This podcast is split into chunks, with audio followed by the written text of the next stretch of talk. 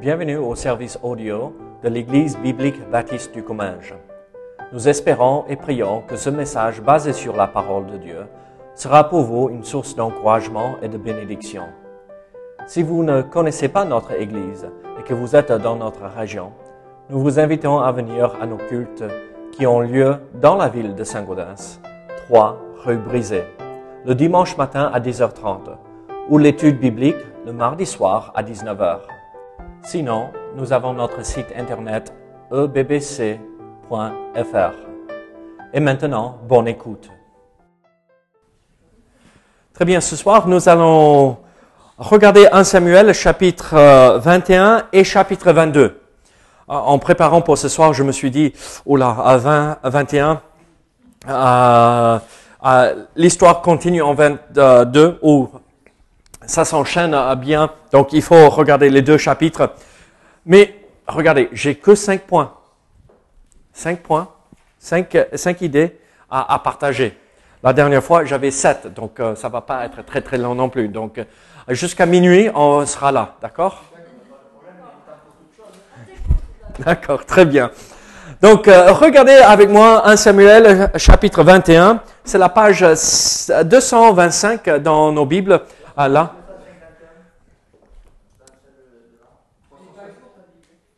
200, mais c'est la même chose, 250, 225. Ok. 1 Samuel chapitre 21. Oui. 225 dans nos Bibles de les Églises. Très bien. La Bible nous dit ceci. David se rendit à Nob vers le sacrificateur Akimelech, qui accourut effrayé au devant de lui, Il lui dit, pourquoi es-tu seul et n'y a-t-il personne avec toi?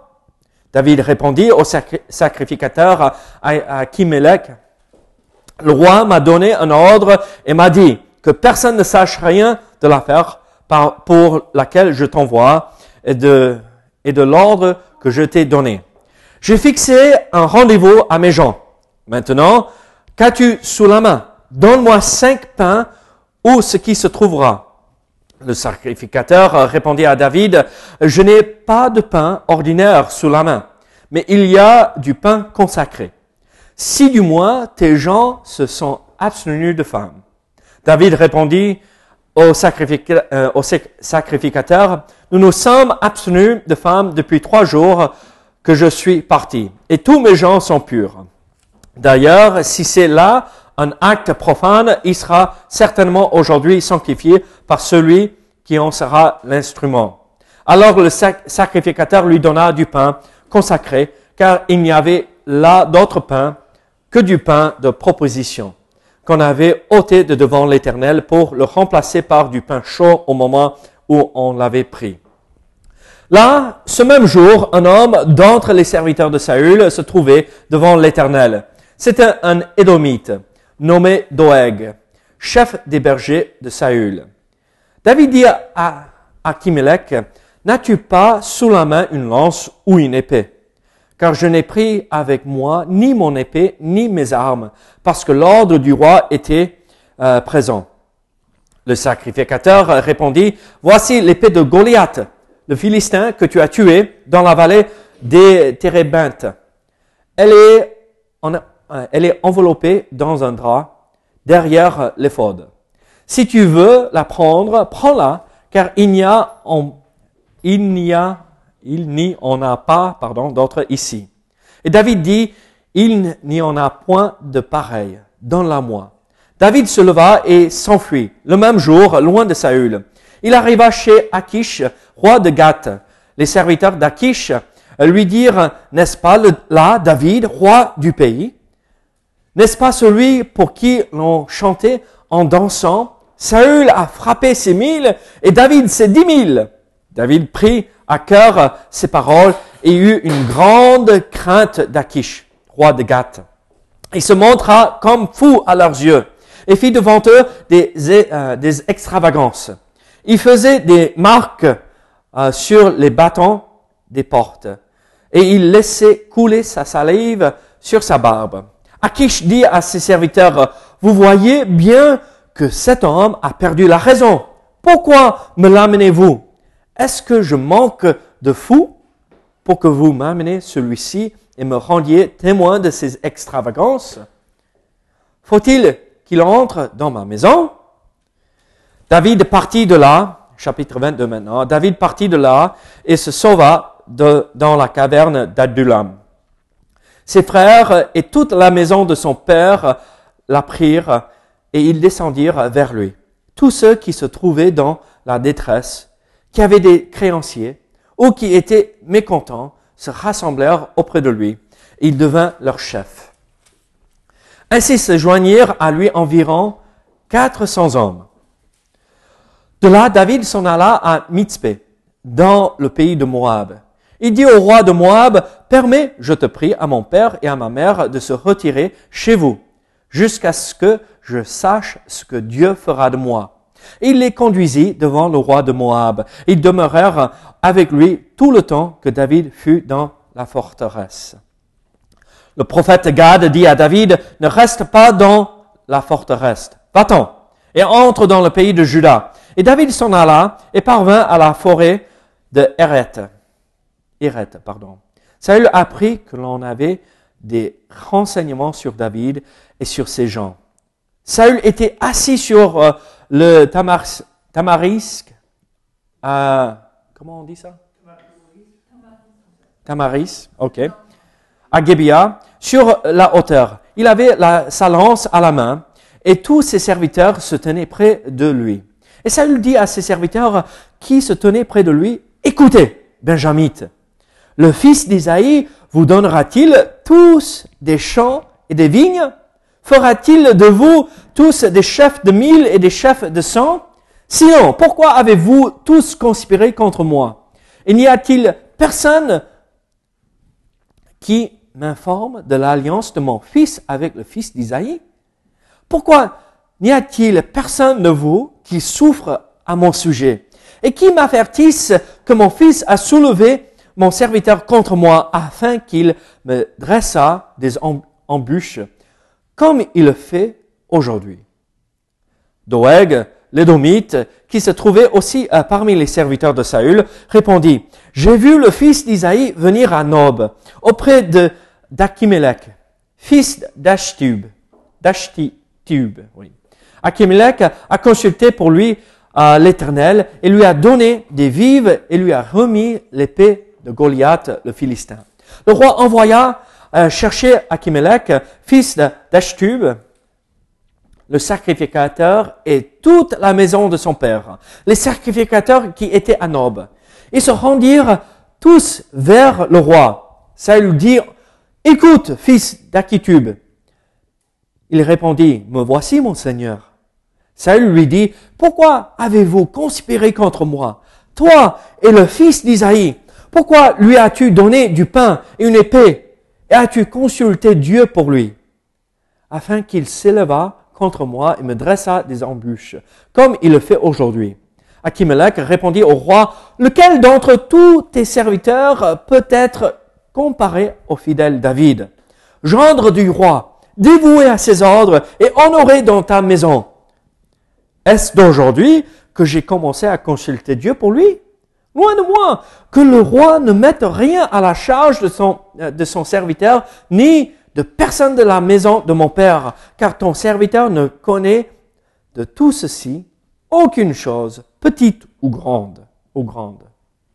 Le roi dit, tu mourras, Achimelech, toi et toute la maison de ton père. Et le roi dit aux coureurs qui se tenaient près euh, de lui, tournez-vous et mettez à mort les sacrificateurs de l'Éternel, car ils sont d'accord avec David. Ils ont bien su qu'ils s'enfuyaient et ils ne m'ont point averti. Mais les serviteurs du roi ne voulurent pas avancer la main pour frapper les, sacrificateurs de l'Éternel. Alors le roi dit à Doeg, tourne-toi et frappe les, sacrificateurs. Et Doeg, l'édomite, se tourna et ce fut lui qui frappa les sacrificateurs. Il fit mourir en ce jour 85 hommes pourtant l'éphod de l'un. Saül frappa encore du tranchant de l'épée noble. Ville sacerdotales, hommes et femmes, enfants et nourrissons, bœufs, ânes et brebis, tombèrent sous le tranchant de l'épée. Un fils d'Achimelech, fils d'Achitube, échappa. Son nom était Abiatar. Il s'enfuit auprès de David et lui rapporta que Saül avait tué les sacrificateurs de l'Éternel. David dit à Abiatar, j'ai bien pensé ce jour même que Doeg, l'Édomite, se trouvant là, ne manquerait pas d'informer Saül. C'est moi qui suis cause de la mort de toutes les personnes de la maison de ton Père. Reste avec moi, ne crains rien, car celui qui cherche ma vie cherche la tienne. Près de moi, tu seras bien gardé. Prions ensemble. Seigneur, et nous comprendre à ce que tu veux nous montrer ici dans ces deux chapitres, ces chapitres riches de vérité, euh, riches de principes qu'on peut mettre en pratique dans notre vie aujourd'hui. Dirige, Seigneur, au nom de Jésus. Amen. Là, ce soir, nous regardons euh, cette triste histoire. Hein. Nous nous rappelons euh, ce qui s'est passé en chapitre 20. David prend la fuite euh, parce que Saül veut tuer David et Jonathan et David ont passé cette alliance, ils ont renouvelé cette alliance entre eux et ils se disent au revoir, adieu, on va jamais se voir ici-bas et David part. Et en fait, David continue son chemin. Il arrive à Nob, là, avec ce sacrificateur euh, Achimelech. Et on, commence à voir toute une histoire qui se développe ici. Euh, et qu'est-ce qui se passe? Et en fait, en regardant euh, cette histoire avec le sacrificateur, comment Dieu l'a protégé, nous, nous pouvons prendre des principes ici et l'appliquer à notre vie.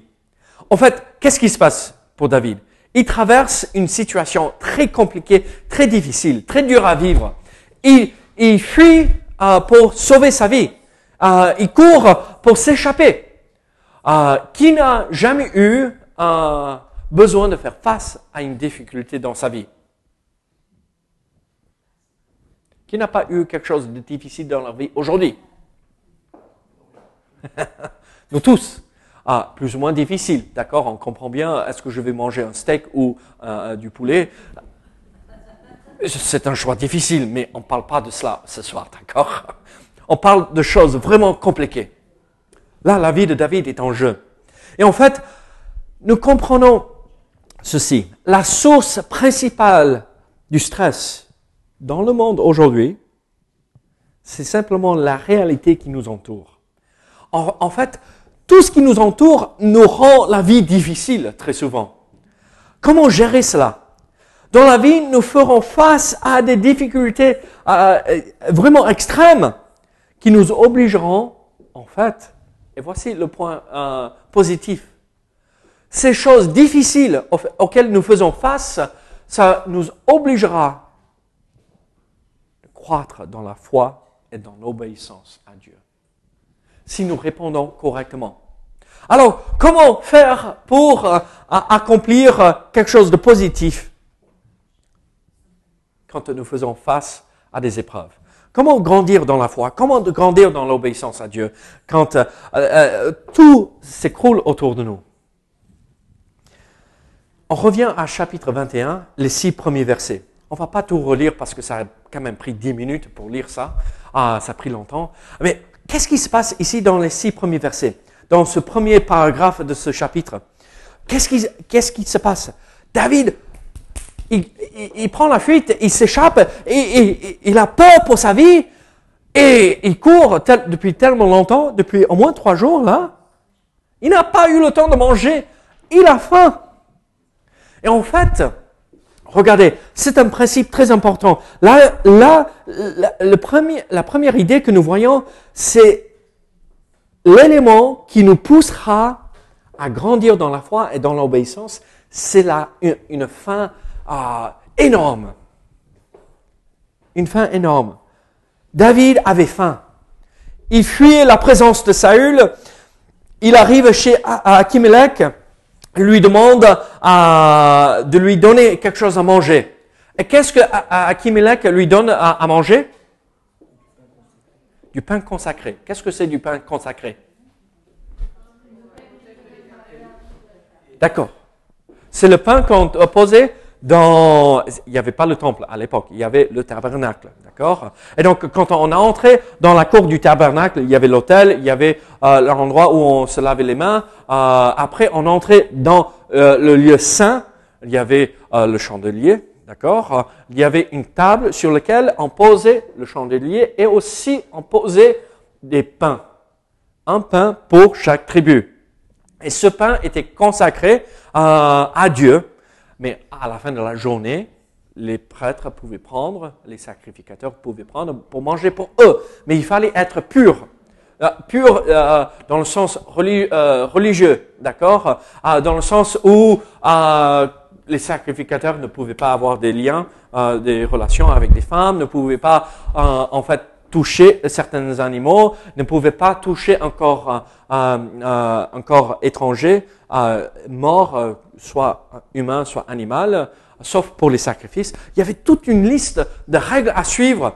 Et là, le sacrificateur était un peu embêté. Il sait que David est le, serviteur de Saül, du roi, et, mais, et, il arrive, il a faim, et je peux rien lui donner. Normalement, il n'a pas le droit. Mais il dit, ah, j'ai quelque chose quand même.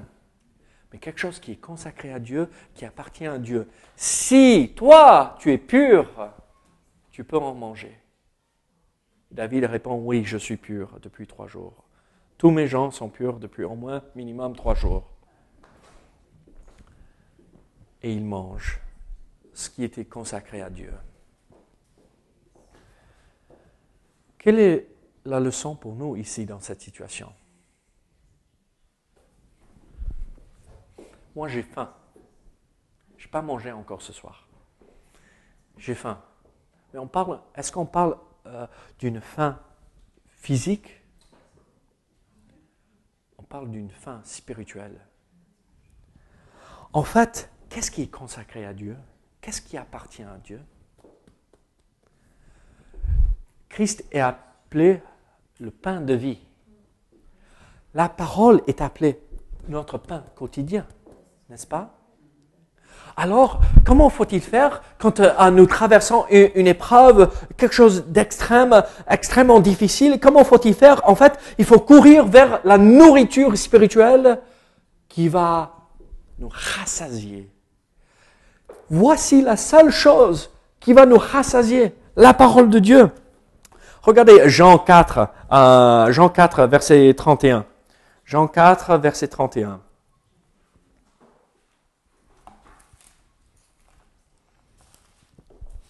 Pendant ce temps-là, les disciples euh, le pressaient de manger, disant, Rabbi, mange.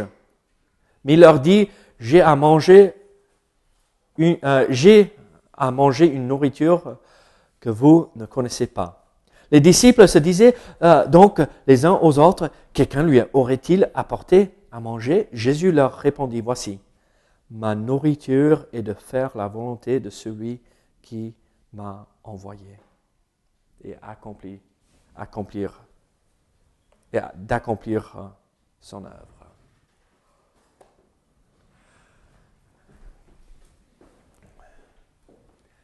Est-ce que vous vous êtes rassasié de ce pain aujourd'hui? Est-ce que vous avez mangé du pain de vie? Christ Pas physiquement, bien sûr, hein. on n'est pas des cannabis cannibale. Mais est-ce que vous avez pris part de Jésus-Christ? Avez-vous plongé le regard dans la parole de Dieu? Parfois, là, regardez, le fait que David a pris ce pain consacré, c'était quelque chose d'extrême. Ça ne se faisait pas. À nous de faire pareil. Prendre position pour Christ, faire part, à, entrer dans le corps de Christ, pour le monde, ça c'est extrême. Mais pour nous, c'est normal. C'est notre Sauveur. Qu'est-ce qu'il y a de plus ici? Versets 8 et 9, nous voyons euh, une autre chose, euh, un autre principe. qu'est-ce qui euh, David demande euh, là pour une arme? Parce que il est tellement parti vite qu'il n'a pas eu le temps euh, de prendre son épée. Il était dans le champ. Jonathan lui dit pars maintenant, sinon mon père va te tuer. Il s'échappe et il arrive là à Nob. Il demande pour une lance ou une épée quelque chose pour se protéger. À l'époque, c'est un peu euh, habité euh, dans un lieu où il y a des animaux sauvages partout, des lions, des ours. Il fallait quelque chose pour se protéger. Et donc David demande à, au sacrificateur, donne-moi quelque chose pour me protéger. Et qu'est-ce que, qu'est-ce qu'il y a, qu'est-ce qu'il trouve là? L'épée de Goliath. Il n'y a aucun autre aucune autre épée comme celle-là. C'est un peu comme, tu veux la meilleure guitare au monde? Regarde, elle est là, prends-la. Elle est un peu moche, je, je reconnais. Ça a coûté 50 euros. Hein? Oui, je sais, c'est toi. Il n'y a pas beaucoup de valeur là. 50 hein. euros, une guitare, 50 euros. Mais bon, ça nous permet de... Elle sonne bien. David a fait croire... David n'était pas armé. Il avait besoin de se protéger. Le chrétien aussi se retrouve dans une bataille, une bataille spirituelle. Éphésiens chapitre 6, verset 12 nous dit que nous faisons face aux attaques de Satan on est dans une bataille spirituelle. Il veut nous faire tomber dans le péché. Il veut nous empêcher d'avancer avec Christ. Il veut euh, nous détourner de Dieu. À nous de mener la bataille. Mais il nous faut une arme efficace. Quelle est l'arme efficace? Je reviens à ceci encore. L'épée de l'esprit. L'épée de l'esprit, c'est la parole double tranchant. Elle est efficace.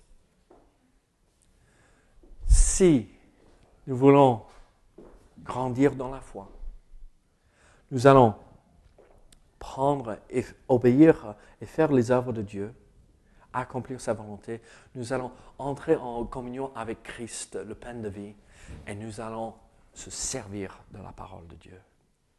Qu'elle soit l'arme qui toujours avec nous. Toujours avec nous. Et qu'on connaît bien. Là, on ne peut pas manier euh, euh, euh, une arme si on n'a pas l'habitude de s'en servir. je vais rigoler, Mélisse est là avec nous, elle ne garde pas les enfants. Tu lui donnes un marteau et tu lui demandes de planter un clou. Le bois va se casser avant qu'elle plante le clou. Mais tu donnes à, Paul le marteau, il casse toute la maison. Mais si on donne à John euh, le marteau, le clou sera planté d'un seul coup. Parce qu'il sait manier le marteau, l'outil.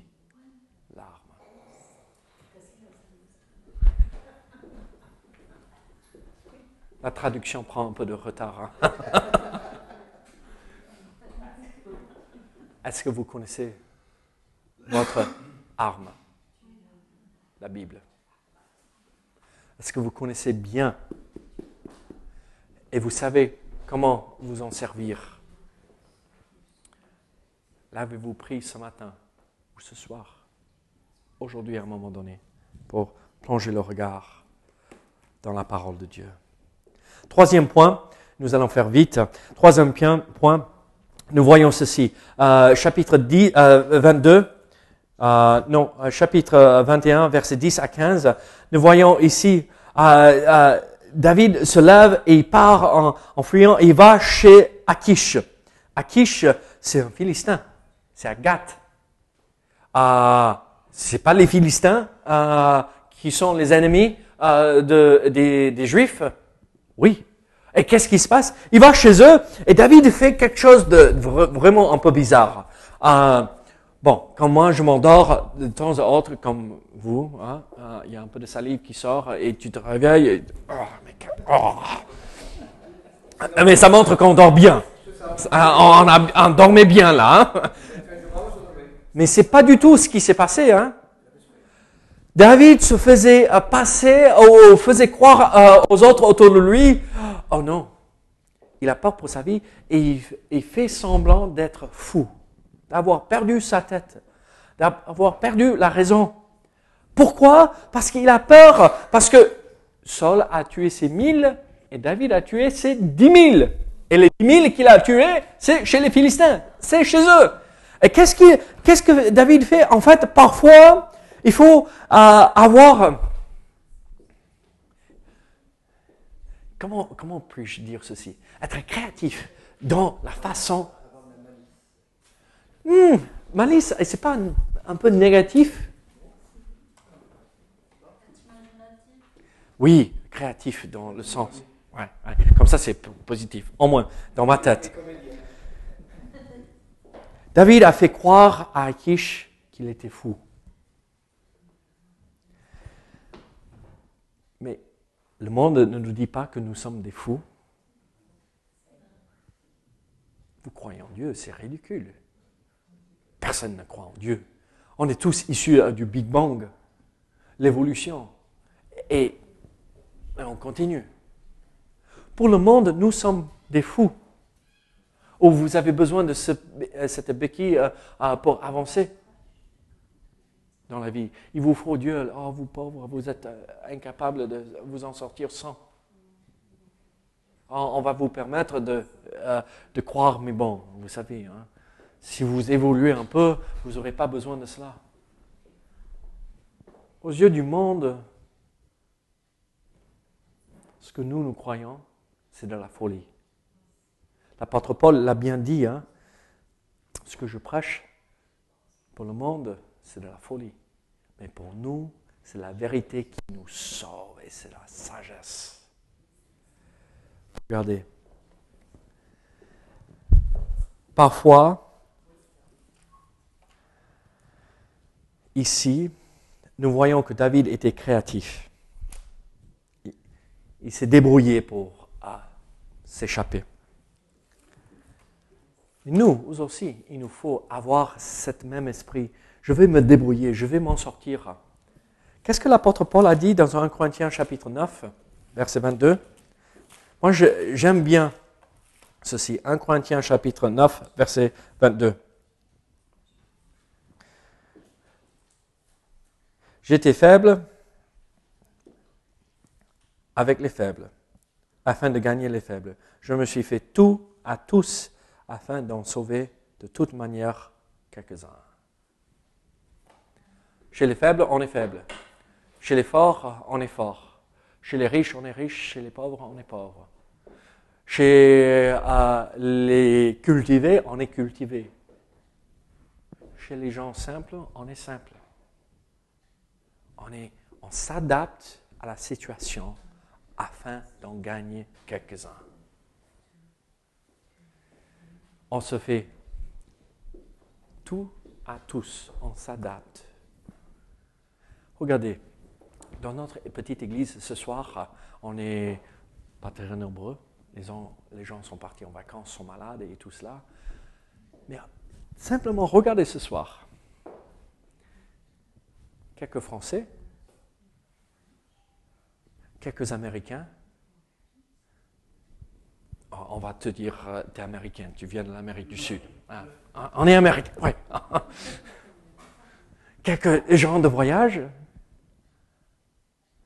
Mais regardez, dans le monde, ça ne se fait pas. Mais nous, nous avons quelque chose qui nous unit. Et c'est ça ce qu'il faut faire et présenter au monde. On se fait tout à tous afin d'en gagner quelques-uns. Et c'est merveilleux ça. Qu'est-ce que nous voyons aussi? En chapitre 22, ah, nous voyons euh, des compagnons euh, exceptionnels, on va dire. David part en courant encore Et il se retrouve dans cette caverne d'Adulam. Sa famille arrive, mais tous les gens malheureux du coin sont arrivés aussi. Bon, c'est pas pour être méchant, ce n'est pas un peu comme nous ce soir aussi. On a tout le monde qui est venu. Et là, David a tous ceux qui sont tristes, qui n'ont rien, qui traversent des choses difficiles, ils viennent vers David parce qu'ils savent que David, au moins, il va euh, être chef, il va diriger les choses, ils vont s'en sortir.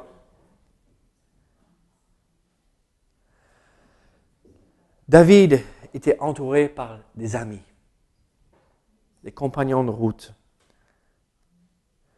Le chrétien aussi est appelé à vivre avec les autres et ne pas vivre seul.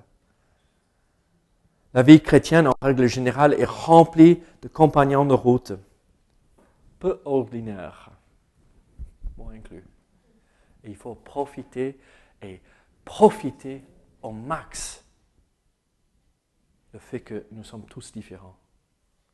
Parce que les différences, c'est ça ce qui nous rend forts ensemble. Dernier point, dernière idée que je vois ici dans cette situation.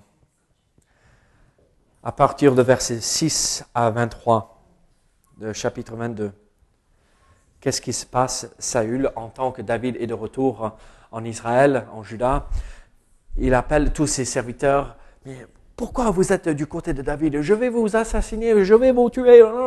Et Doeg, son nom dit tout. Hein? Euh, c'est un, peu comme, euh, euh, je sais, Doeg.